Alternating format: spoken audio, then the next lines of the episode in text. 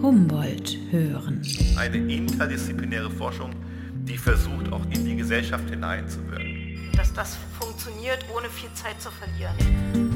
Der Podcast der Humboldt-Universität zu Berlin. Humboldt, Humboldt,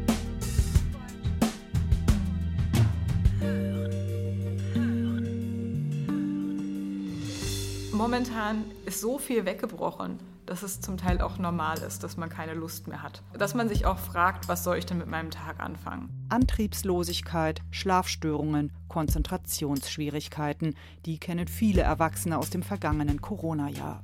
Wie die Kinder durchkommen durch diese Pandemie, das fragen sich nicht nur Eltern, sondern auch Ärzte und Kinderpsychologen. Mein Name ist Cora Knoblauch und für diese neue Folge des Wissenschaftspodcasts der Humboldt-Universität treffe ich Julia Asbrand. Sie ist Professorin für klinische Kinder- und Jugendlichenpsychologie und Psychotherapie an der HU und kann bestätigen, was eine aktuelle Studie aus Hamburg sagt. Fast jedes dritte Kind zeigt derzeit Hinweise auf psychische Belastung. Momentan sehe ich so in den persönlichen Gesprächen zum Teil das Problem, dass man es gar nicht mehr richtig differenzieren kann. Ist das jetzt das Problem der Eltern oder der Kinder, weil einfach so viel Druck im System ist. Julia Asbrand forscht zu Angststörungen bei Kindern und Jugendlichen.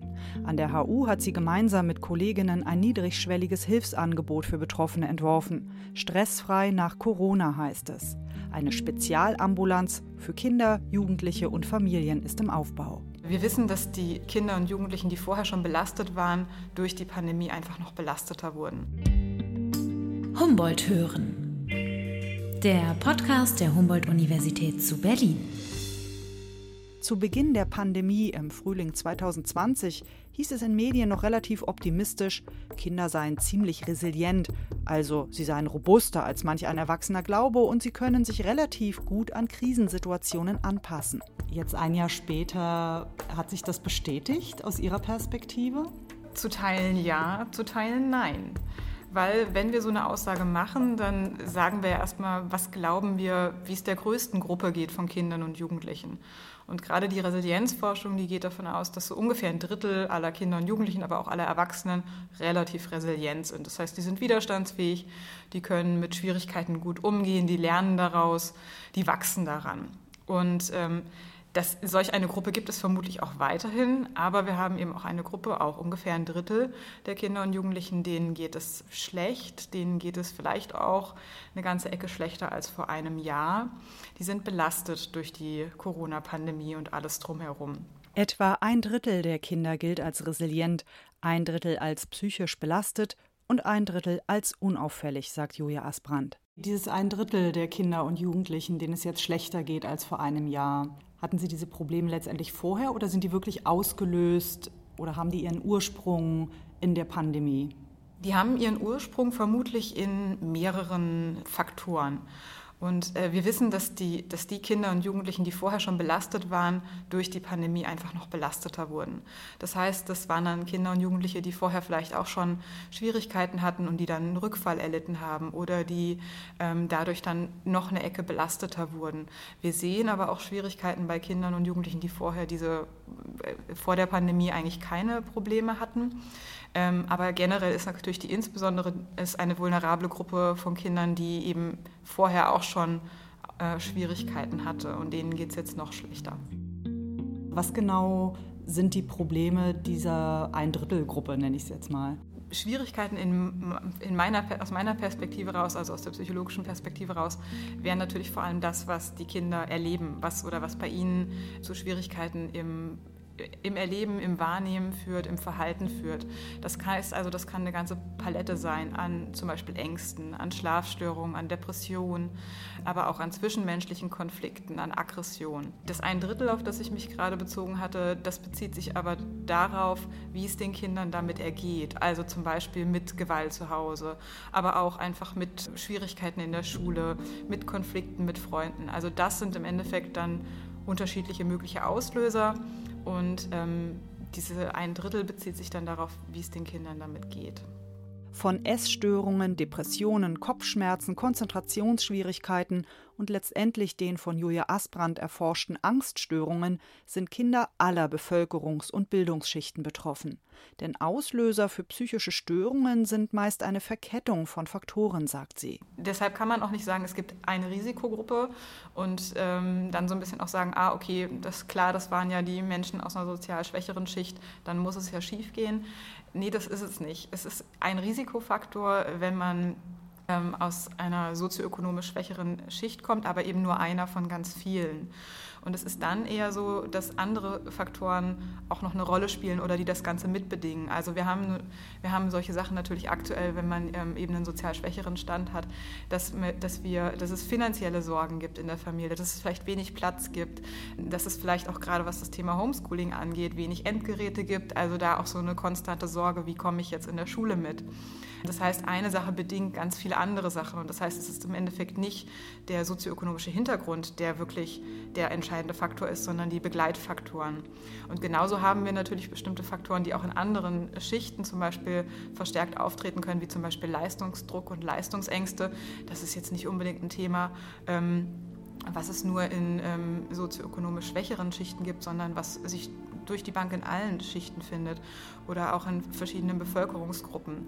Das heißt, dass man immer eigentlich dann aufmerksam sein muss, wenn mehrere Risikofaktoren zutreffen. Also wenn es an mehreren Stellen hakt, dann äh, wird es eben wahrscheinlicher, dass da auch irgendwo eine psychische Belastung auftritt. Und was man nicht, nicht vergessen darf, wenn die Schutzfaktoren fehlen.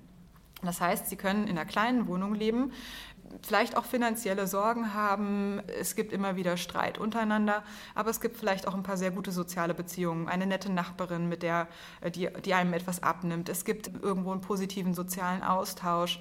Es gibt äh, eine gute Erfahrung damit, dass man selber andere unterstützt. All diese Sachen können dann wieder die Risikofaktoren aufheben. Das heißt, deshalb ist es immer sehr kompliziert, wenn man auf die einzelne Situation schaut.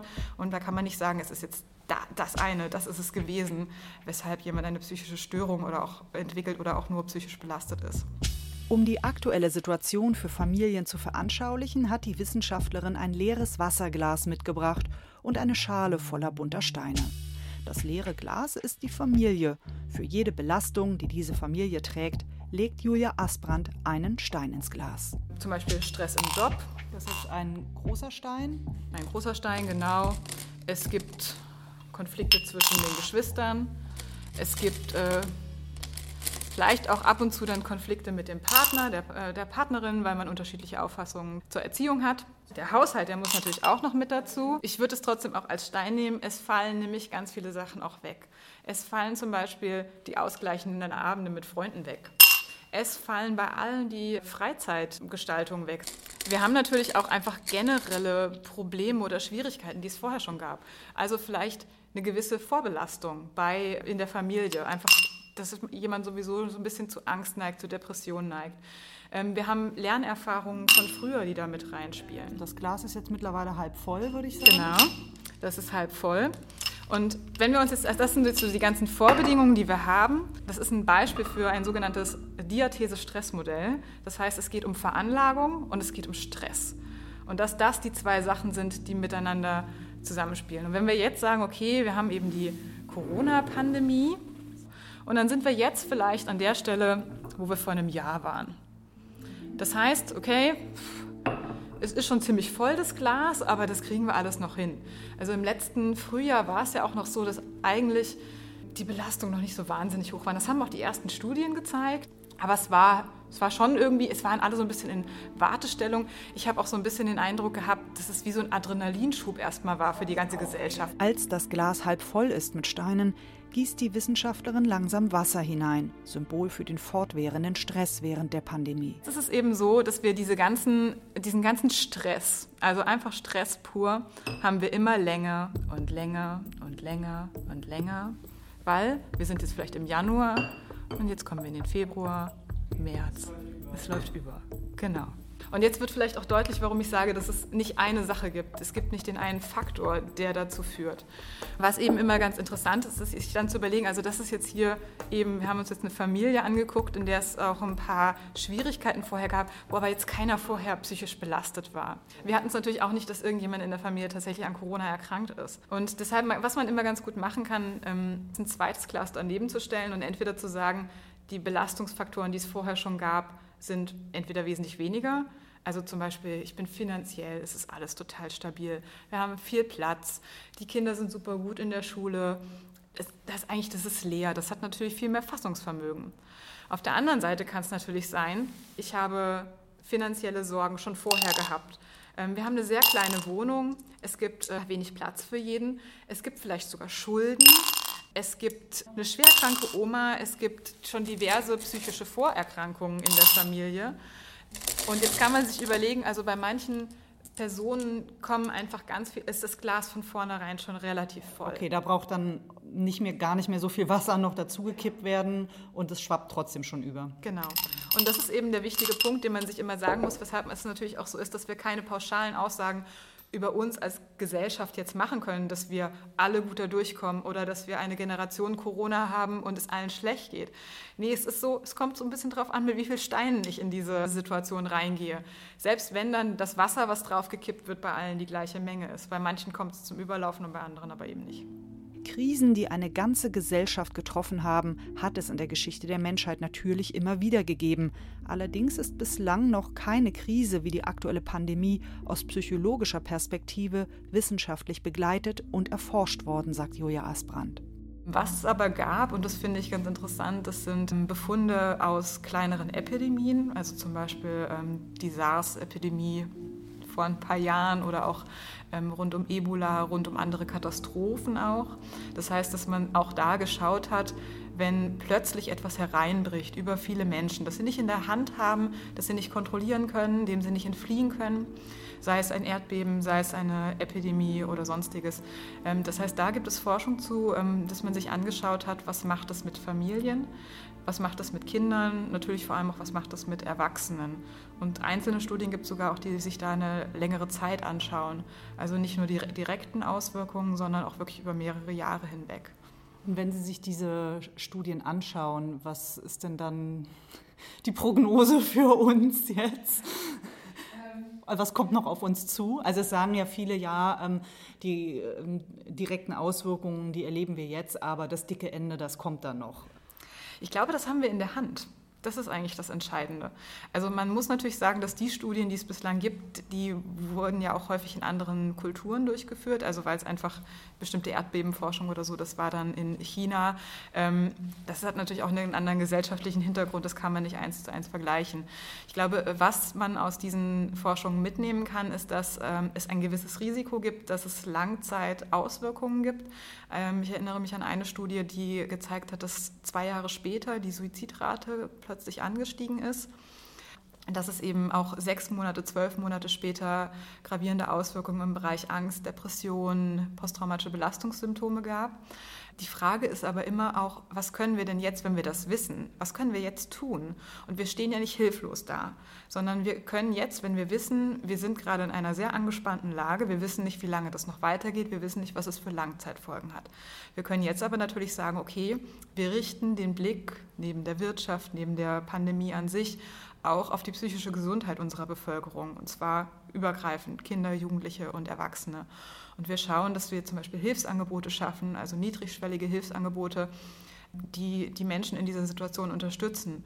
Wir schauen darauf, dass wir, wenn wir uns aus dieser Situation rausbewegen, immer auch seelische, den, den seelischen Blick nicht verlieren, dass wir darauf schauen, wie geht es uns denn als Gesellschaft gut, was können wir vielleicht auch Positives mitnehmen aus dieser Zeit raus. Also die Frage ist eben an der Stelle, guckt man jetzt mit Angst auf das alles, was kommt und hat schon eben Sorge vor dem dicken Ende oder sagt man nicht, okay, wir wissen, das kann theoretisch passieren, was können wir denn machen, damit es eben nicht so kommt, sondern dass wir ähm, etwas dagegen tun können. Und da haben wir die richtigen Sachen an der Hand. Die Frage ist, wie gut und wie schnell wir das jetzt umsetzen können, weil an sich wissen wir ja, was uns gut tut als Menschen. Zum Beispiel, wie sehen denn solche niedrigschwelligen Angebote aus? Oder was würden Sie denn wenn Sie jetzt jemand fragen würde, Frau Asbrand, jetzt machen Sie uns doch mal einen Vorschlag, Sie können sich was wünschen, für Schulen zum Beispiel oder Kitas oder Familien. Wenn ich mir was wünschen könnte, also für die Schulen äh, und Kitas wäre das natürlich, dass man neben dem Bildungsauftrag, den die Schulen hat, ähm, auch die seelische, also oder die sozioemotionale Entwicklung im Blick hat. Das heißt, dass von vornherein mehr mitgedacht wird, die Kinder und Jugendlichen brauchen Ansprechpartner. In der Schule, ähm, sei es über SozialarbeiterInnen, über SchulpsychologInnen, die brauchen ähm, vielleicht auch die Möglichkeit, sich im Unterricht auszutauschen, mit den Lehrern auszutauschen, nicht nur darüber, was haben wir jetzt heute in Englisch auf, sondern auch, wie geht es mir denn eigentlich gerade? Also Verbindung zu schaffen, ähm, Austausch zu schaffen und auch immer wieder auf das zu gucken, wofür sind wir gerade dankbar, womit geht es uns gut. Auf der anderen Ebene ist es natürlich so, dass wir für die Menschen, die bereits belastet sind, mehr Angebote brauchen. Da können wir nicht erwarten, dass das alles über den Alltag sich einigermaßen regelt. Eine Möglichkeit ist, äh, sind Angebote, wie wir es jetzt auch hier an der HU Berlin ähm, in die Wege geleitet haben. Das ist ein gestuftes Hilfsprogramm, in dem man, ähm, also stressfrei nach Corona, in dem man ähm, Unterstützung erhält, erstmal über ein Gespräch mit einem Chatbot, der einfach aufklärt darüber, wie es einem so gehen kann in der Pandemie und was man dagegen tun kann, wenn, man, wenn einem die Decke auf den Kopf fällt, wenn man abends nicht schlafen kann. Weil ganz häufig ist es so, dass wir schon sehr davon profitieren, wenn wir einfach nur erfahren, warum geht es mir so und äh, wie viel anderen geht es vielleicht auch so und was kann ich potenziell dagegen tun. Und wenn das nicht ausreicht, haben wir eben die Möglichkeit bei uns in einem Gruppenangebot nochmal individueller auf die Themen einzugehen. Und das ist jetzt ein Beispiel dafür. Grundsätzlich ist es eben so, dass man meines Erachtens mehr in präventive Angebote investieren müsste. Und zwar in die sogenannte indizierte Prävention. Das heißt, wenn jemand wenn es jemandem anfängt, schlecht zu gehen, der merkt ja schon, okay, irgendwie, ich kann schlechter schlafen, ich habe häufig Rückenschmerzen, ich kann mich nicht so gut konzentrieren, ähm, dass man dann schon frühzeitig Hilfsangebote schafft, dass es nicht darum geht, dass jemand erst in eine Krise geraten muss, dass der eine Psychotherapie braucht oder sogar stationär in der Klinik aufgenommen werden muss, sondern dass man es zum einen normalisiert, sich frühzeitig Hilfe zu holen und zum anderen auch möglichst viele Hilfsangebote schafft. Ein Fokus von Julia Asbrands Forschung liegt auf den sozialen Angststörungen, also der Angst vor Situationen mit anderen Menschen. Das Kind hat Angst, sich peinlich zu benehmen, bewertet und abgelehnt zu werden. Ist die Angststörung sehr ausgeprägt, versucht das Kind deshalb konsequent, Kontakt mit anderen Kindern zu vermeiden. Angststörungen verflüchtigen sich in der Regel nicht. Im Gegenteil, sagt Julia Asbrand. Man muss momentan ganz klar sagen, für Kinder mit einer sozialen Angststörung ist die Corona-Pandemie zum Teil ein Geschenk des Himmels. Die fühlen sich sehr wohl. Gleichzeitig haben wir das Problem, je länger die zu Hause bleiben, desto schwieriger wird es, zurück in die Schule zu kommen. Also die werden zwar gerade entlastet, aber das Problem ist das Vermeidungsverhalten. Das wird gerade massiv gestärkt. Aber generell ist es eben so, bei sozialen Ängsten, die lassen sich schlechter vermeiden als spezifische Ängste. Und deshalb sehen wir eine etwas stärkere Remission von sozialen Ängsten als von spezifischer Phobie. Aber trotzdem ist das bei also bestimmt bei 60 Prozent bleiben diese Ängste bestehen und machen wirklich langfristig das Leben schwer. Und das Problem ist nicht nur, dass es nicht weggeht, sondern das noch viel größere Problem im Kindes- und Jugendalter ist, dass es häufig mit Ängsten anfängt und dann andere Störungsbilder dazukommen wie zum Beispiel eine Depression, eine Suchterkrankung. Und irgendwann ist man dann Mitte 30 und hat eine 20-jährige Geschichte, beginnt mit einer Angststörung und dann eben noch diversen anderen Störungsbildern, die dazugekommen sind. Um mit Kindern ins Gespräch zu kommen über ihre Ängste, bringt Julia Asbrand zwei Plüschtiere mit. Eine Schildkröte und einen Löwen.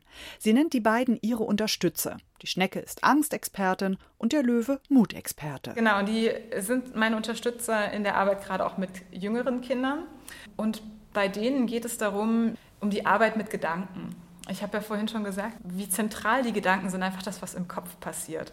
Und das ist natürlich auch etwas, wenn ich, wenn ich den, die Sorge habe, dass so etwas passiert, wie das alle lachen, dann ist es absolut nachvollziehbar, dass ich nicht mehr in die Situation möchte. Keiner möchte es erleben, dass er von 30 Menschen ausgelacht wird. Ich glaube, das ist auch so ein Horrortraum, glaube ich, was jeder hat. Uns geht es nicht darum, einfach wilde, positive Gedanken aufzubauen, sondern realistische Gegengedanken. Eben zum Beispiel so etwas wie, es kann sein, dass jemand lacht, aber es werden bestimmt nicht alle lachen. Oder aber auch, selbst wenn jemand lacht, ich habe auch schon mal gelacht und habe das gar nicht böse gemeint. Und es geht dann darum, dass man mit dem Kind ein sogenanntes kognitives Rollenspiel macht. Das heißt, ähm, ich als Therapeutin nehme ein Tier und das Kind nimmt das andere Tier. In der Regel fangen wir so an, dass das Kind seinen, ähm, den, den Angstexperten nimmt, die Schnecke, weil das natürlich auch der Gedanke ist, der, ihm sehr, der dem Kind sehr nahe ist. Dann äußert eben das Kind äh, über die Handpuppe, oh, ich habe so Angst, dass die alle mich total auslachen werden. Und dann ist es meine Aufgabe als Therapeutin, den Gegengedanken des Kindes auszusprechen und zum Beispiel zu sagen, ja, aber ich glaube nicht, dass alle lachen werden. Das haben sie ja noch nie gemacht. Vielleicht schmunzelt einer mal, aber es lachten nie alle. Und dann ist es einmal ausgesprochen, das ist der erste wichtige Punkt. Und was wir im nächsten Schritt machen, ist, wir tauschen die Rollen. Und dann ist es die Aufgabe des Kindes, mich als Angstexperten zu überzeugen mit dem Mutexperten. Das klingt erstmal ein bisschen banal, das hat aber einen ganz großen oder eigentlich zwei Vorteile. Nämlich einmal, das Kind hat überhaupt mal diesen Gedanken ausgesprochen als eigenen Gedanken. Und ähm, über diese, diesen Stellvertreter der Handpuppe kann, kann es das auch eher annehmen. Das ist natürlich noch längst nicht das Ende der Therapie, aber ähm, es ist der erste Schritt dahin, diesen Mutexperten auch mal einzuladen und den auszuprobieren. Also mir macht das selber natürlich auch wahnsinnig viel Spaß, mit den Kindern da ins Spiel reinzugehen. Und mir macht es auch sehr viel Spaß, das mit Studierenden zu üben. Weil was ich immer wieder sehr witzig finde, ist, dass wir das als Erwachsene vergessen, wie man spielt. Und man muss es tatsächlich wieder lernen. Und ich finde, das macht sehr viel Spaß, zum einen mit den Kindern zu spielen und zum anderen natürlich auch Erwachsenen wieder beizubringen, wie man spielt. Humboldt hören. Der Podcast der Humboldt-Universität zu Berlin. Frau Asbrand, was wäre denn jetzt die für Sie wichtige Frage oder ein wichtiges Thema, was Sie jetzt als nächstes angehen wollen? Also ich glaube, was für mich das Dringendste momentan ist oder das, was mir am wichtigsten ist, ist diesen Schwerpunkt aufzubauen. Ähm, hier in Berlin, den Schwerpunkt für Kinder und Jugendliche mit einem Fokus auf Angststörungen, um zu wissen, dass es hier eine Anlaufstelle gibt, sowohl therapeutisch wie aber auch für die Forschung, dass es die Möglichkeit gibt, hier auch äh, Fragen zu stellen, dass es die Möglichkeit gibt, ähm, Unterstützung zu suchen und dass es einfach klar ist, hier gibt es einfach diese Anlaufstelle für das Thema Angst bei Kindern und Jugendlichen. Und damit richte ich mich natürlich dann im Endeffekt an die Betroffenen selbst, aber auch alle darüber hinaus, weil ich der Meinung bin, dass es dass generell das Thema äh, psychische Gesundheit, vor allem auch bei Kindern und Jugendlichen, ein Thema ist, was ganz viele angeht, weil ganz viele damit zu tun haben, sei es die Schule, sei es die Eltern, sei es aber auch die Politik, die natürlich darauf schauen muss, dass es unseren Kindern, unseren Jugendlichen für die Zukunft gut geht. Und deshalb ist mir das, glaube ich, so wichtig, weil es das bislang hier auch noch nicht gab. Meine Professur ist ja neu, dass eben diese Anlaufstelle etabliert wird. Vielen Dank fürs aufmerksame Zuhören. Bis zum nächsten Mal. Humboldt hören. Der Podcast der Humboldt-Universität zu Berlin.